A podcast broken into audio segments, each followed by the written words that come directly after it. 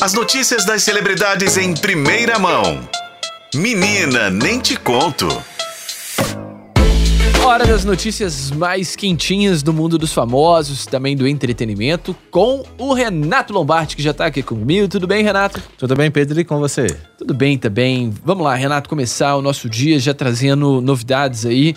É, começou de uma forma que ninguém esperava e terminou de uma forma muito breve também o relacionamento de Bela Campos e MC Cabelinho. Ontem a gente até trouxe aqui essa traição que teria acontecido é, por parte do MC Cabelinho aqui em Belo Horizonte, né? Ele participou Sim, do Sarará. no último sábado, né? Pois é, veio aqui em Belo Horizonte, não resistiu aos charmes das terras mineiras aqui e voltou pro Rio sem namorada já, né, o Renato?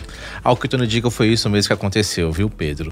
A gente até comentou aqui no F5 de ontem que estava aguardando um pronunciamento, né, um comentário, tanto do MC Cabelinho quanto da Bela Campos sobre o caso, enquanto a Duda, né, que seria o pivô da separação, estava aí causando nas redes sociais, dando vários depoimentos, participando de lives com outras pessoas. né? É. Total, né? Fazendo os 15 minutos dela de fama, vamos dizer assim. Uhum. E o que aconteceu? MC Cabelinha tinha ficado em silêncio até então, mas na noite dessa segunda-feira, a Bela Campos foi na, nas redes sociais, postou um texto confirmando que ela e o MC Cabelinho não estão mais juntos. E um texto bem direto, vamos Sim. dizer assim, que é, ela foi muito direto ao ponto e não rendeu, não repercutiu muito é, a questão do término da separação. Ela só explicou algumas coisas que a gente já tinha é, comentado né, sobre a questão do término, de, de, de traição. Ela foi muito sucinta, inclusive chamando ele de MC Cabelinho, sendo que na intimidade ela sempre chamava ele pelo nome dele, de Vitor Hugo, sabe? Não, não, não referia ele como o nome artístico dele. E nessa mensagem ela disse. Abre aspas. Oi, gente. Até o momento estava aguardando um posicionamento público do MC Cabelinho sobre os rumores de traição. Mas os homens, de uma forma geral, são isentados desse questionamento e nós, mulheres, precisamos sempre nos explicar. Ela, fecha aspas, disse ela em um momento do trecho, da mensagem que ela postou, e depois ela falou que. É, então, abre aspas, então vamos lá. Como não tivemos uma mensagem dele falando sobre o ocorrido, eu me proponho a confirmar aqui que não estamos mais namorando em função dos motivos óbvios. Fecha aspas. Perfeita. Perfeita. E ela acrescentou ainda que estava focada no trabalho dela, que ela está envolvida em um novo projeto, que ela não revelou qual é, mas ela foi bem objetiva na mensagem, confirmando: nós realmente não estamos mais juntos pelo que já aconteceu. Depois que ela postou essa mensagem, o MC Cabelinho também foi no, lá nas redes sociais e postou uma mensagem que também não disse nada, né? Só simplesmente é, falando que ele não comenta fofoca e coisas relacionadas à vida particular dele. Bom, é, teve a chance de falar alguma coisa, acho que melhor que não fale nada mesmo, porque tá óbvio, né? Acho que A aconteceu, mensagem, né, da, gente? é, a É. mensagem da Bela acho que foi muito objetiva, muito clara em relação ao que teria acontecido.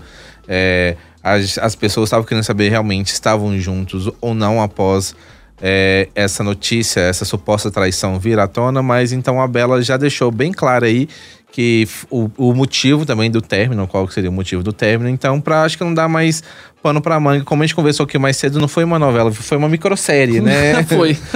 uma microsérie que ela já colocou um ponto final aí, pronto, gente, acabou, vida que segue.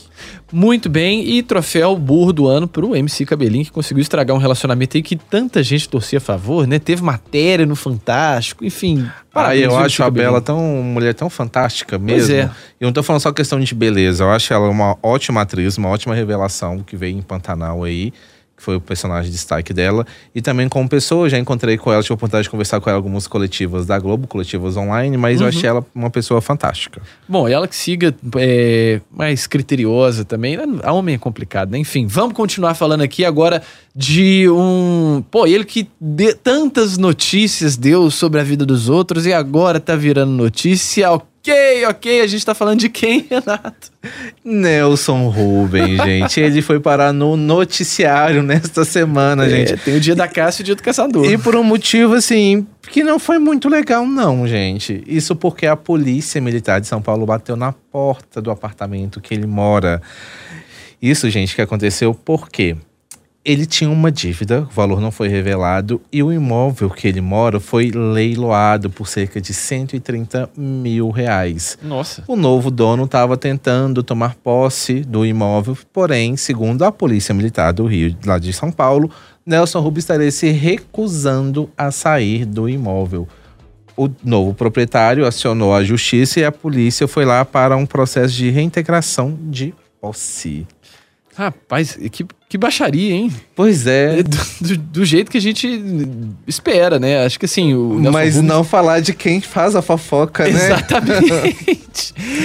Olha, É. o Nelson Rubens que tem história na TV, né? Acho que todo mundo já deve ter visto TV Fama em algum momento, já deve ter acompanhado alguma coisa, né? O programa tá no ar tem muito tempo, né? Tem, um então, dos programas mais longevos da Rede TV. O Nelson Rubens, até o momento, não se pronunciou sobre o caso, mas assim, que também ele comentar, falar sobre o ocorrido, a gente vai dar um espaço para ele também. Vai falar, né, compartilhar com vocês qual que é o posicionamento dele em relação a esse fato, porque até então a versão que se tem é da Polícia Militar de São Paulo sobre o ocorrido. E teve até uma aqui, viu? Parece que o pessoal tá acusando o Luiz Bate, do Cidade Alerta, né? Que ele noticiou o caso. Parece que teve até reportagem ontem no Cidade Alerta. Estão acusando ele de fazer sensacionalismo. Acho que nessa briga eu prefiro até não opinar muito, não, né? É, eu acho que eu fico de fora acompanhando. Melhor não entrar nessa briga, porque é muito delicado, é muito complicado. É complicado. Bom, vamos falar de uma última aqui, o Renato. Essa aqui eu confesso pra você que eu vou ficar até meio triste, viu? O The Voice, programa que tá no ar já tem tanto tempo na Globo, né? Revelou muita gente boa. Tá chegando ao fim, né? Sim, neste ano o programa chega à sua 12 temporada e última temporada. A informação foi confirmada pela Globo. A atração que desde o ano passado é apresentada pela Fátima Bernardes vai acabar neste ano. São 12 temporadas.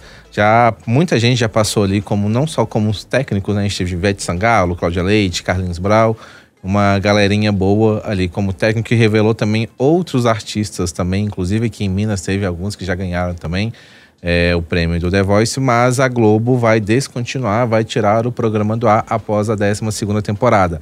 Vai, até então, esse programa vai estrear, o último programa, né? A última edição estreia em novembro, com edições diárias às terças e quintas, e a Globo promete momentos hum, legais para relembrar toda a trajetória do programa.